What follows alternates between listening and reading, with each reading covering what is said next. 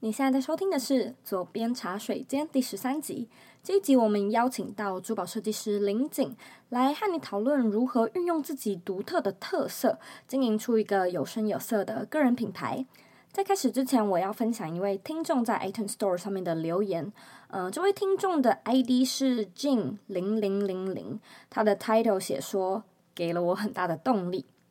很值得推荐的广播，很多经验分享与心灵成长的内容，让我更有动力去行动。期待每一次的节目。非常感谢 Jin 在 iTunes 上面帮我们留言。其实你们每一个人的留言我都会看。那这一集、这几集我也开始在节目上分享听众的回馈。所以如果你喜欢左边茶水间，也麻烦你帮我在 iTunes Store 上面评分并且留言。也许下一次我就会在节目上分享你的看法哦。今天这一集呢，我会和你分享如何运用自己生活上的琐事或者是兴趣，拼凑出创作的灵感。还有在经营个人品牌的时候，嗯、卸下光鲜亮丽的一面，又有哪些事情该去土法炼钢、按部就班的执行？还有到底要怎么执行呢？如果你想要看这一集的文字稿，请在网址上输入 z o e y k 点 c o 斜线繁生。凡是平凡的凡，生是生长的生，准备好了吗？让我们一起欢迎今天的来宾林景。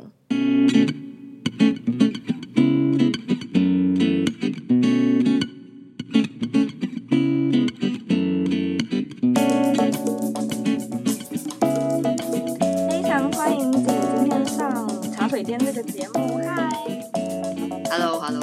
哎，最近最近还好吗？最近。还不错，就是呃，营业额有成长，很开心。耶！哎，说到这个，可以，因为我当然认识你了，但是仅可以稍微请你和听众们自我介绍一下，然后啊、呃，和大家介绍一下你的品牌吗？好，哎，我是珠宝设计师，然后我现在有在经营一个手工品牌，叫繁生 Thrive。然后品牌刚过六月的时候刚过一周年纪念，就成立一周年这样。生日快乐！谢谢谢谢。对，然后目前就是我现在住在台北，然后全职在做这个品牌，主要是耳环之类的饰品。凡生这个品牌，呃，的特色非常的鲜明，我觉得是市面上蛮蛮少见的风格。嗯、呃，你可以和我们稍微聊一下，你大概是什么时候发现自己有很不同的特色吗？因为我觉得对我来说，你的风格可能是有一点复古，然后你可能又有一些夏日夏日的。元素可能有一些印花之类的，反正我就觉得你整个人很有型就对了。但是你觉得你自己大概什么时候发现自己的特色很不一样？就是和就是不太主流啦。嗯，主要是我妈妈自己有一些古董饰品，然后因为她她生长她的她的青少女年代少女年代，哎，青对，就是她的二十几岁的时候是。八零年代、七八零年代这样子，嗯，对。然后那时候有很多华丽复古的，有一点有人说是波西米亚风的饰品，就是嬉皮风的饰品，就它一直保留到现在。然后在我开始就是大学之后开始会打扮自己之后，就都接收那些饰品，然后也一直喜欢自己手工做一些小玩意儿，但没有把它们认真过。然后开始想要经营这品牌，品牌之后做了一些呃设计雏形，就有找到大概自己喜欢佩戴的东西是什么样。那当一开始也没有想太多，就是市场要什么，就是只是想把自己喜欢的东西做出来。对，所以你觉得你的灵感缪斯是你妈妈吗？嗯，对，就是因为我妈妈现在她其实是一个。算蛮保守的人，但她呃长得算很漂亮，然后年轻的时候也非常爱打扮，对。然后像我自己的服饰，平常都是她淘汰给我的，就是如果 size 还合的话，就都会继续穿着。然后呃美学素养什么的也是妈妈喜欢，因为妈妈以前是跟做裁缝有关的行业，服饰类的，嗯，对，然后就一直有接触这些东西。当然，我自己是没有在没有学习过服饰相关的技术，只是就是喜欢会看，喜欢会接触，就时尚啦，然后服饰穿搭类、美妆，自己都有兴趣接触。对，就对于打扮这件事情，一直都蛮喜欢的。我有时候觉得你的风格。就还蛮南欧，其实我我当然也没去过南欧啊，我不太知道南欧怎么样。对对对，就是还蛮地中海，然后就像你说的巴黎，可是又蛮异国的。对对对，蛮多人会，这是一个呃特色，也是一个致命伤，因为有一部分人他比较喜欢现代，就是轮廓比较简约一点的产品。嗯、就我目前为止这一年来，呃，在主要台湾市场有发现到。就不同的客群跟排斥我东西的客群是为什么？就有发现一些原因，因果关系。嗯、然后异国风就是一个呃特色，也是一个致命伤。就说真的，很多喜欢现代简约饰品，就轮廓会比较中性，嗯的人，他会比较怕尝试异国风的东西，就是他可能会让他看起来太华丽、不干练、不利落。对，然后但一部分的人又很喜欢这种华丽的感觉，所以两边的客人，呃，我都大概有理解他们的心情。那其实也有一些最近今年来开始有出了一些不同，呃，不同组合的产品，不同组合的设计，就有比较偏向呃单一简约的轮廓，但是其中我自己是编织细节很多，就是其中包含很多自己喜欢坚持的细节。那这样子的话，就是一种障眼法，对，就是既然能既能就是卖给喜欢呃简约风的客人，然后也可以保留自己喜欢的设计细节，这样。因为繁生就是顾名思义，就是还蛮繁复的吧，比较华丽的的风格。对，这这个名字是一开始是想到了，就是。英文这个词 thrive 就是成长茁壮的意思，然后再想、嗯、觉得一定要有一个中文，因为毕竟是母语，中文的名字这样叫起来比较顺口，嗯、然后也是坚持两个字，就是重复到到第三个字就会有点难记，嗯、对，嗯、所以那时候就在想要怎么把它翻成中文，然后又总不能翻成茁壮吧，或成长，对，嗯、所以就想 到了像繁花一样生长。嗯，这裙子这个、呃，这名字取得蛮好的，对啊，我自己觉得蛮满意的。取名字是一一门艺术，真的是很不容易。想名字就前置过程，这个品牌前置过程筹备了半年到哎，对，半年左右。嗯，对，然后名字真的是最后最后一秒、最后一刻才把它定下来。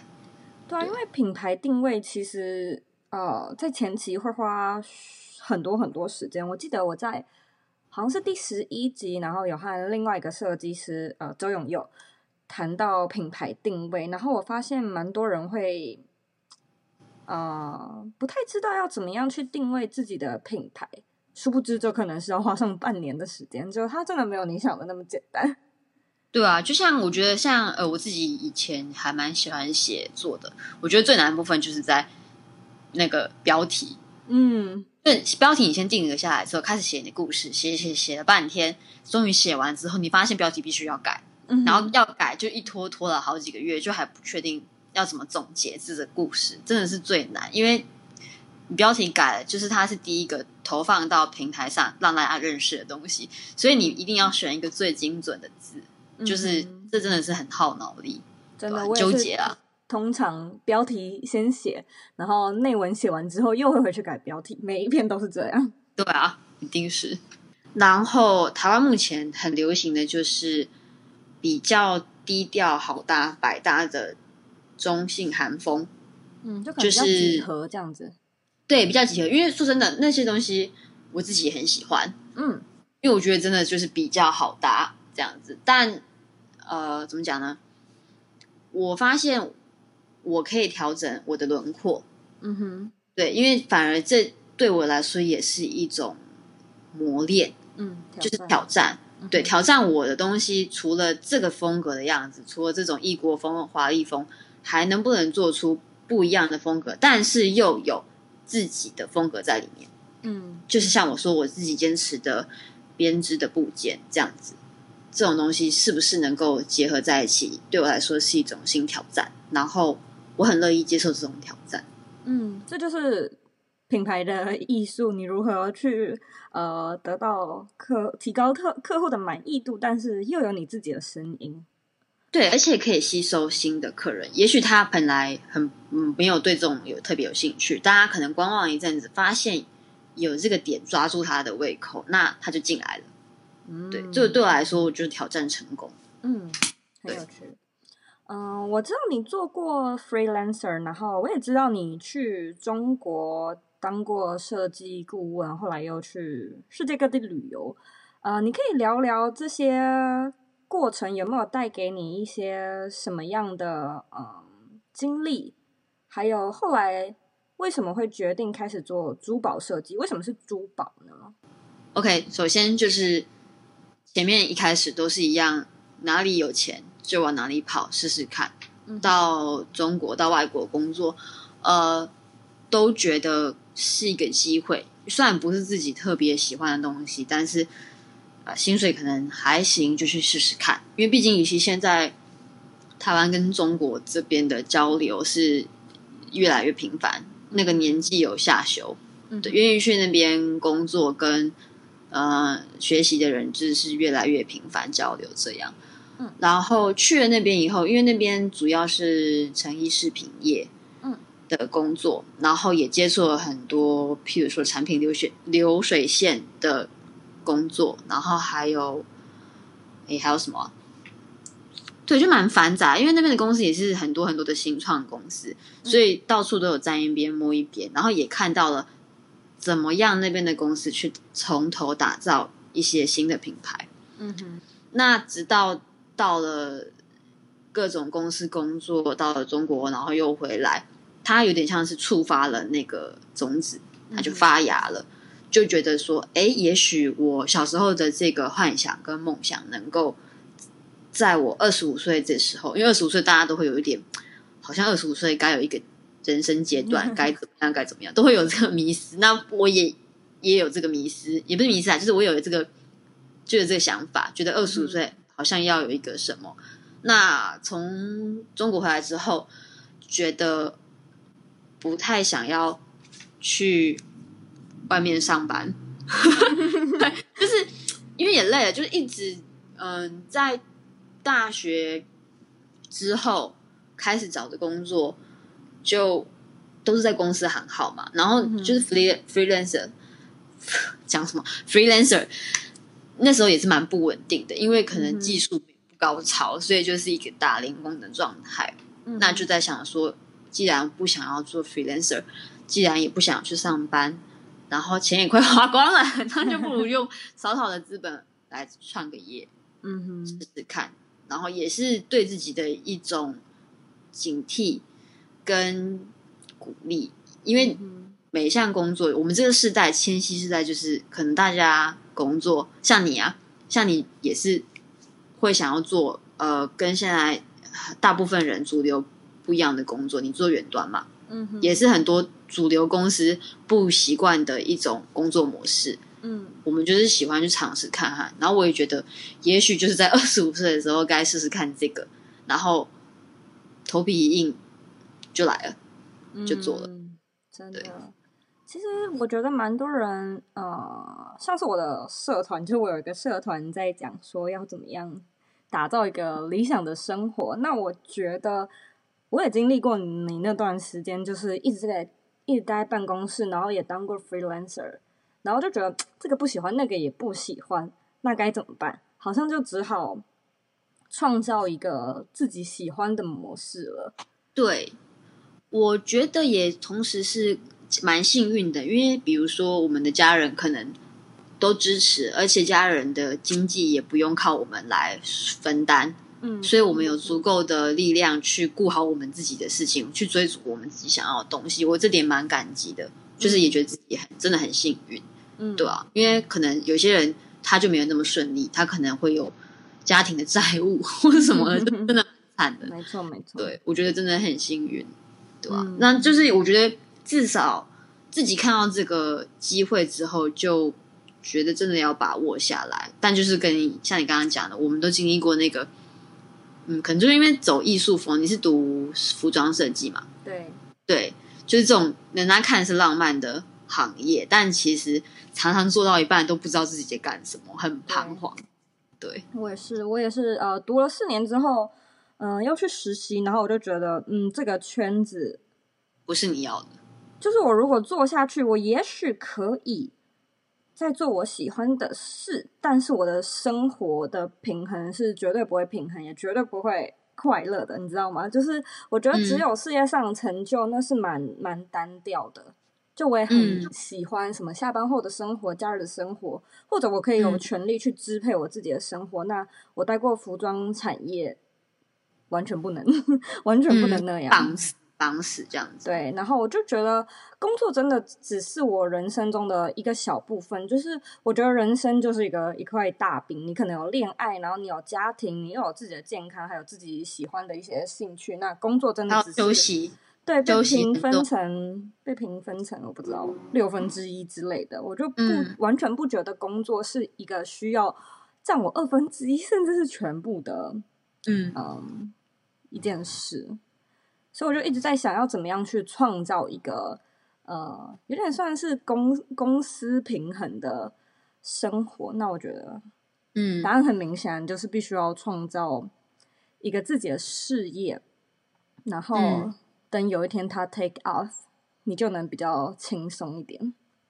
嗯，但现在应该也是事业占了蛮大的部分，没有还在一个过渡期。对啦，对，一开始都是这样，但就是前往那个舒服的地方，路上都会不舒服。嗯，可是就是起码我们开始了，因为不然对对如果不开始的话，你就是得一直在别人公司底下工作啊，就对，不会有。有一天可以 take off 的那一天，那我们可以来聊聊正式的聊聊繁生吗？就是他可能背后的理念故事，呃，可能用几句话形容一下他的风格，还有你觉得他适合谁呢？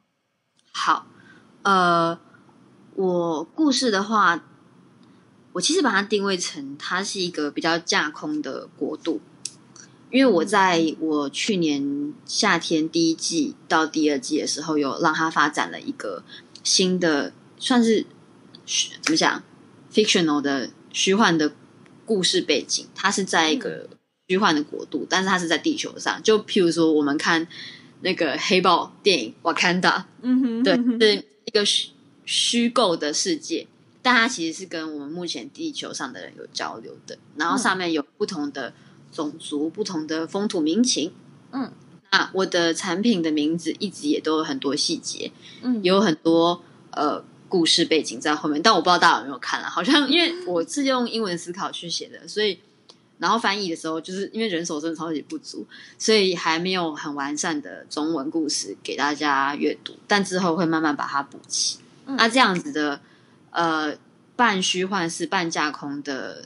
这个设定是我非常喜欢的，就跟就有呼应到我把纸上店铺抽到现实中进行实现的这个概念在。嗯、对，那像我的视频的名称都跟这个虚幻国度里面的建筑物、然后地形，呃，还有什么种族跟一些角色有关。对，我就是在玩一个。角色扮演的游戏，叫 RPG 的游戏，对。那适合谁呢？现在的风格一眼望去，可能是会比较异国风，嗯、呃，或是大部分我有几个比较重点的设计，会有所谓的波西米亚风，或是有点像是就比较偏东欧、南欧的风格，因为的确是很多呃技法是取材于。东欧、南欧的串珠，嗯，对，那适合的话，你觉得你适合就可以搭，而且是男性也可以搭配。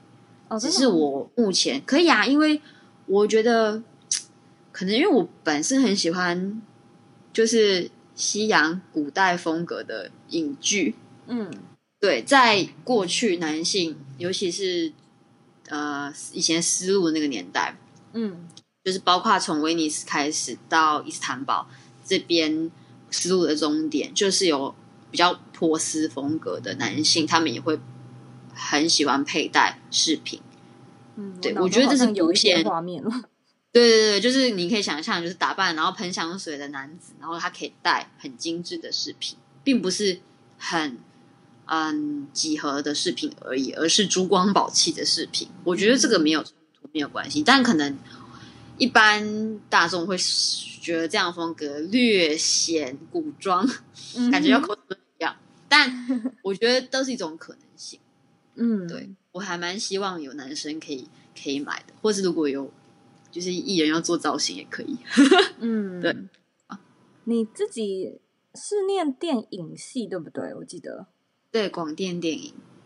哇，我刚听到你在说那些故事，我就觉得好电影哦，就是可能还有一些背后的虚幻小说。因为我自己本身是那个魔戒粉丝，所以你可以就是直接就联想到为什么我会把这些故事架构就是写的很清楚，或是一直坚持要写这些东西。嗯，对吧？之后可以出版，就是故事集配插画。对吧？就有预算的话，会想要做这样的可能礼包啦，礼包组合，不知道大家有没有兴趣？嗯，大家要有我会有啊，我会有。对，我就是很喜欢。你知不知道？嗯，饮冰式茶集。嗯，然后小时候很爱喝，它旁边都会有一个小故事，你有你有看过吗？有，超喜欢读那个，那是真的童年回忆耶！真的，他们现在还有吗？我不知道哎，因为我现在比较比较少喝外面饮料，所以没有特别注意。我知道是是啊，对啊。我来美国之后，就我也不知道为什么，就小时候无聊，我从小就很爱看食物后面的包装的，嗯哼，然后标签吗？内容，有时候会写故事。啊，内容物是当然全部都会有的嘛，然后但是不是每一个呃牛奶或者是每一个饮料后面都会有他们的故事，嗯比较少。但是我发现美国呢的商品，就一包饼干、一包喜瑞尔，他们很爱写他们的故事，对啊。然后他们很爱写说我们是在什么一九二零年代，然后一个小啊，因为他们要什么的，他们是要卖一个生活给你，他们要贩售一个。然后我就很爱看他后面的那个故事，然后他就什么祖传秘方什么的，嗯，我们的蜂蜜是从哪里来？然后我就觉得这个很有趣。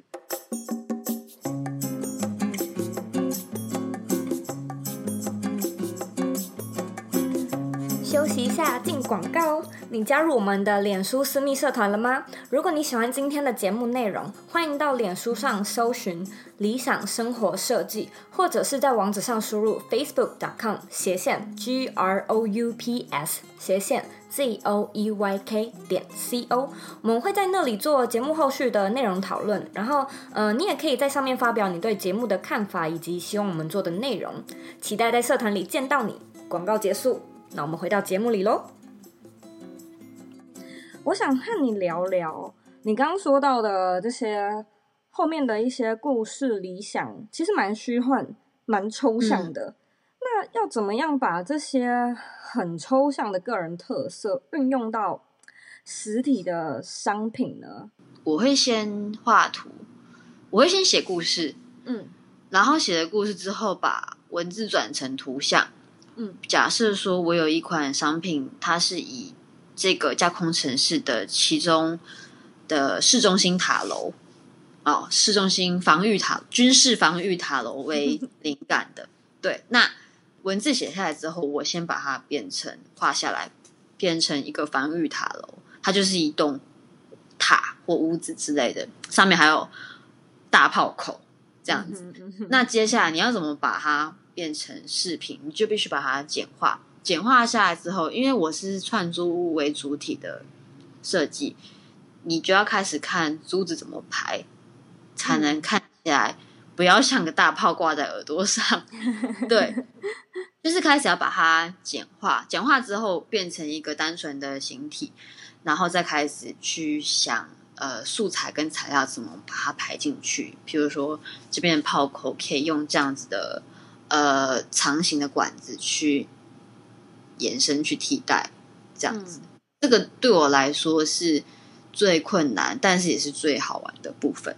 嗯，对，嗯，我觉得那可能真的是需要很多很多的创意，加上一些自己的功力了。你平常到底是怎么样去收集这些设计灵感？虽然我猜想可能是很多来自电影吧。对，就是其实很多哎、欸，呃，从食物，对，我最近这六月那时候周年设计的新品是呃来自这个架空城市的，怎么讲？他们的满汉全席，哇 Wow，对，他们最重要的。庆典里面的一四道菜的宴席是从食物开始来的，对。那在这之前，我已经会有一些小小的创作，看起来很像一碗冰，或者是甚至还有一款呃，我自己个人觉得那个素材非常的像臭豆腐，我们臭豆腐，台湾臭豆腐的那个酸泡菜，泡菜就白白花花的。我好像知道你在讲哪一款。对对对，就是浪花那一款，它其实是贝壳花，然后贝壳形状的花瓣这样子。嗯、对，但是它是我乍看之下，我真的觉得很像酸白菜。然后从建筑物上的灵感蛮多的，还有从地景，嗯、就是地形、山岳之类的。你觉得在每个人都想要尝试个人品牌的时代下，要怎么样找到自己与众不同的特色呢？因为我觉得蛮多的，呃，就我的观察，蛮多的粉丝他们可能会，就像我刚一开始说的，想要有个人品牌，但是在第一开始的定位这一关就卡关。呃，先先撇除他们可能不太知道自己的观众的样貌长怎么样，他们可能连自己的风格或者是自己与众不同的地方都不太知道。那你觉得你会给这样的人什么样的建议呢？先，你真的是选不到，你就闭着眼抽签，选了一个做，做了你才能调整，做了你才知道你喜不喜欢，跟你的受众喜不喜欢。嗯，先做了才能调整，因为你光想真的你用猜测的，你不知道你的呃消费族群到底是怎么样，你真的只有做了才能慢慢改善或者是改进。嗯，改换，对啊，尤其是我，我觉得像做服饰饰品这类的东西，嗯，你真的一定要让客人买回去试穿之后，你才他们会给回馈，你也必须要大力邀请他们给回馈，你才知道你该怎么去去转变。对，嗯，我觉得就是这样，因为很多人就是想半天想半天想半天，但他没有踏出去，永远不知道啊，嗯，对啊，永远真的永远不知道，你该怎么办？就是去做。真的不知道，就蒙着就做了一个。就算是选到你不喜欢的，那你至少至少你也达成删去法的第一步，删掉你不喜欢的。嗯，对，大概就是这样子。那如果说是另外一个反过来，有太多喜欢的风格，那要怎么样 narrow down 呢？你已经开始有进行这么多事情的话，你看你的受众最喜欢哪一个部分，你必须。说真的，因为我们你现在要把它变成商业的话，你一定要看你的受众喜不喜欢，因为他们才会买单嘛，他们是买单的那群人。嗯哼，这种东西的话，你如果你已经有 A B C D E F G 这么多的选项，你就把它做统计出来啊。嗯哼，做个有条理的统计，你就知道要怎么办了。但你一定会有心理拉扯，譬如说你的受众都比较喜欢看你写旅游，但我就是我自己个人爱写美妆。嗯，这时候就是呃，你要。吃得饱还是吃不饱的问题 就很残酷，对，因为如果你继续写美妆，但是吃不饱，你必须要思考为什么你写的美妆不能让你吃得饱。嗯哼，嗯哼，问为什么你的旅游能让你吃得饱，你就必须去思考到自己身上。嗯，对，那就是这种的话，你就要看你要怎么，你就要去观察别人，也许吃得饱的写法怎么写，嗯，然后你再调整，这个真的很残酷。如果你要靠这个吃饭的话，嗯、对吧？别无他法，我感觉别无他法。其实自己做个人品牌，它也还是会像你在做 freelancer 一样的道理，就是你的客户毕竟是付钱的那个人嘛，你也不可能，对，你就是还是要稍微会五斗米折一下腰，不可能全部都照着自己的意思。嗯嗯、有时候全部都太照自己的意思的话，其实也是呃比较盲目。就是你可能目光就只有内道，但是你可以把目光射得远一点，那你的机会也会变得更多。你觉得在经营个人品牌上，呃，如果听众也想要开始做自己的品牌的话，你有什么建议可以给他们呢？嗯，我觉得。怎么讲呢？或者先做，嗯，先做就对了。嗯，先怎么讲？就是你一定有很多很多的想法，很多的构想，很多的梦想，很多的幻想。然后你就是先挑一个先做，做了才能知道你的下一步。就像你在打电动一样，你不知道哪一条路好走，你就先走走看。如果这边遇到打不过的 BOSS，你就要先回来练等。练到那个够的，因为从电玩里面，我很喜欢打电动，所以我从这边有悟出一些道理。对，就是尤其是你在你遇到那个特别难打，但是其实打得过的 BOSS，代表你走对了路，因为你才能到下一关。嗯，你把它击败之后，就到下一关了。对，那如果你遇到打不过，你就是回来去练的，你就是回来检讨自己。嗯，对，我觉得个人品牌哦，还有就是。如果你能在初期找到合伙的伙伴，相互补的合伙伙伴，会是一件很棒的事情。嗯，我知道有一些人，他们可能会开始这自己品牌的时候，会不太知道这件事到底是适合我一个人做，一个人看，因为有些人就会想要做 solo entrepreneur 吧。但是你有经验，所以你觉得有伴会比较好，是不是？呃，你如果要当个人企业家，可是你企业的话，你要做企业的话，你的公司越来越扩大，你必须还是要请人，嗯，进帮你分担，不然你就是校长兼撞钟啊！你你不会想要做二十年的校长兼清洁工，嗯哼，不可能。嗯、对你慢慢啊，对我想到这件事情，在中国的经验让我学到很多关于分工这件事情，嗯。对，还有之前的一些其他公司的经验，就是很多船产，它就是在交接这个部分非常做的非常的差劲。嗯，这个真的是个人品牌必须要注意的，尤其是我们是创作者，知道你在说，对，我们是创，我们是创作者，我们有很多创意，可是我们不会归纳。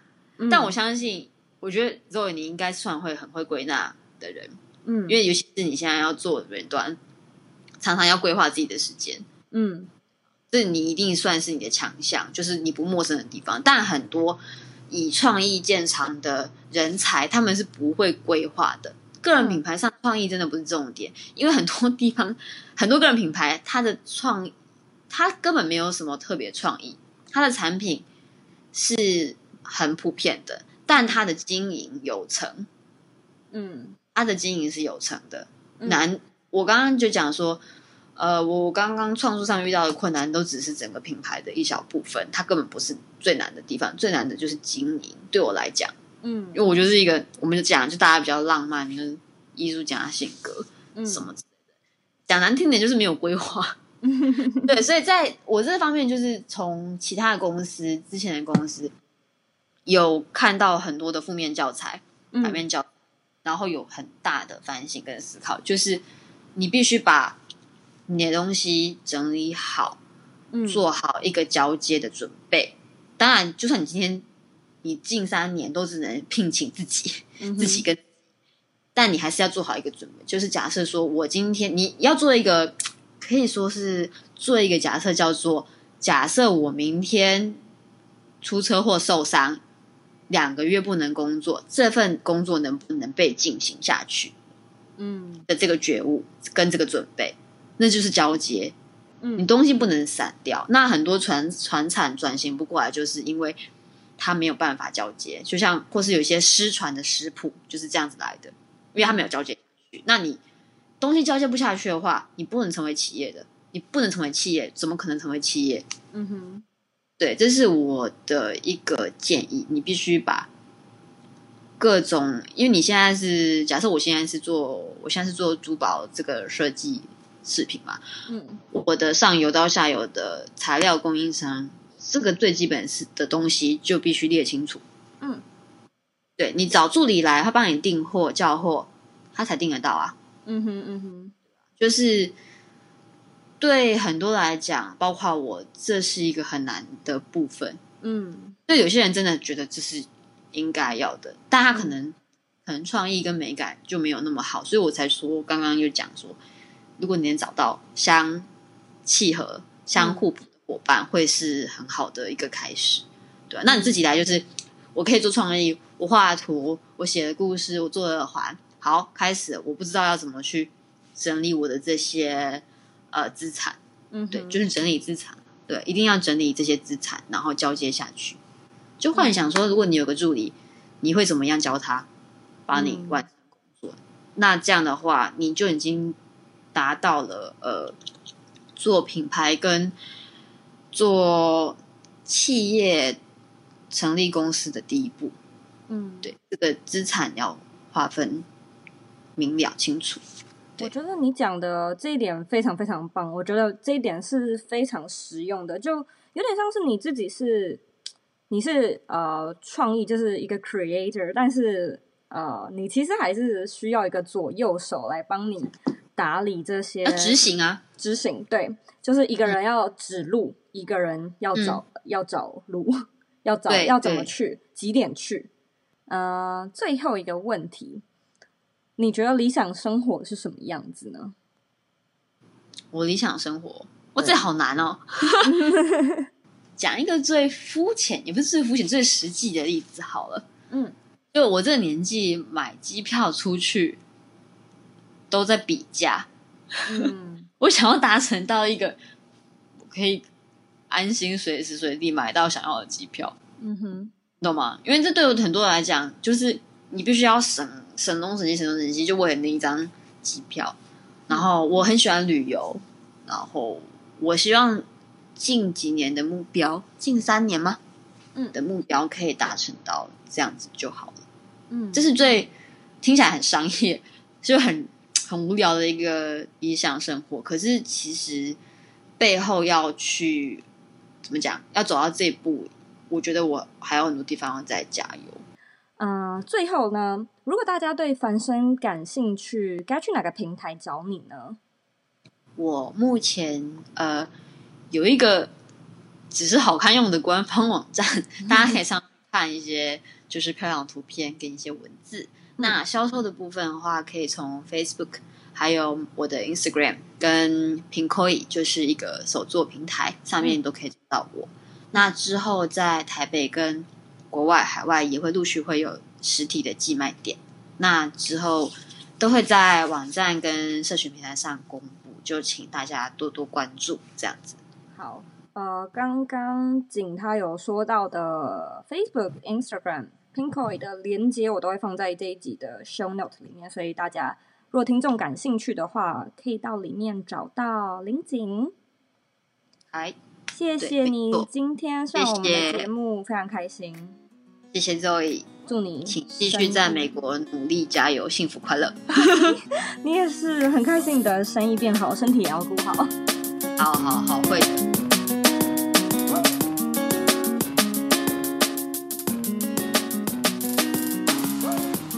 重点 recap 有五点：一、个人品牌的风格到底要怎么去定位呢？以下有四个步骤。步骤一，选择你喜欢的主题。步骤二。问你自己为什么是这个主题？步骤三，去做相关的市场调查。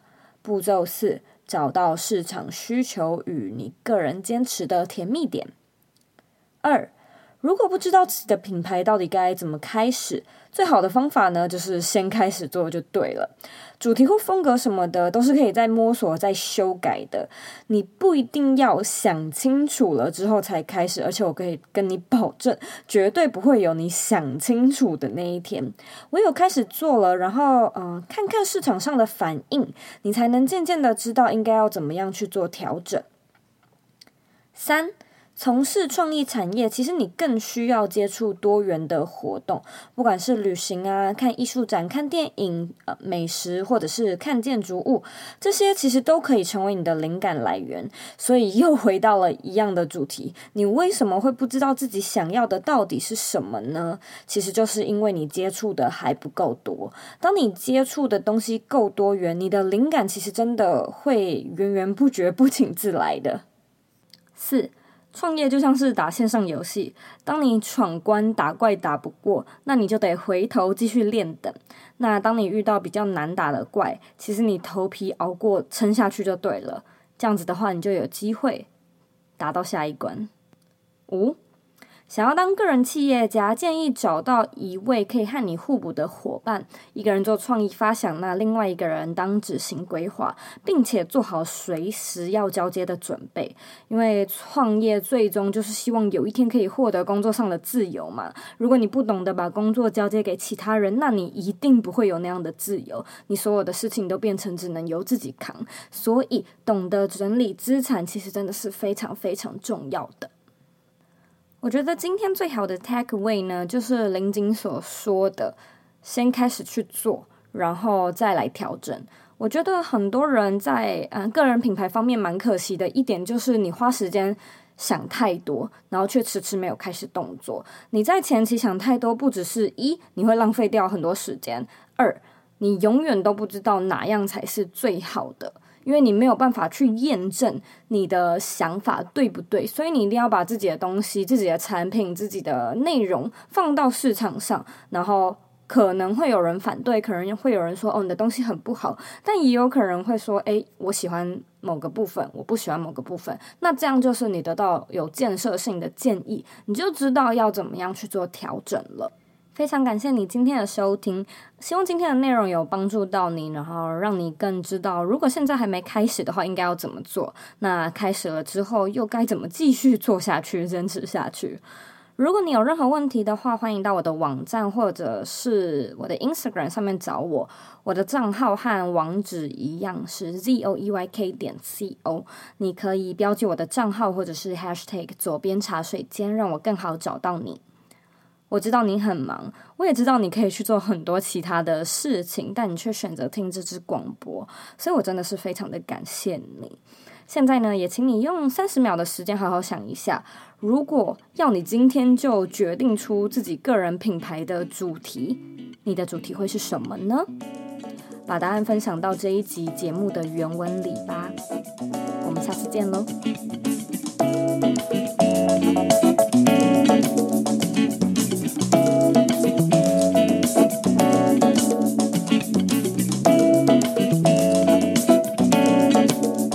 祝你，请继续在美国努力加油，幸福快乐。你也是很开心，你的生意变好，身体也要顾好。好好好，会的，好会的。要睡饱，要睡饱，很早起来，很早起来做这个跨国访谈。对啊，现在已经早上九点半，然后七点半起来。他九点半早上哦，所以对，所以你要七点半起来。对，好崩溃哦！你可以跟我约晚一点，因为我通常三点才睡。哦，那不行，你这样太晚睡了。对啊，对啊，没有，真的，因为这是前期，我真的之后之后只要品牌上轨道，老娘就放假。我我我这么努力工作，我就是为了要爽放假，是不是？你做远端就是为了想要爽放假。对，所以就是不要忘了记这一点。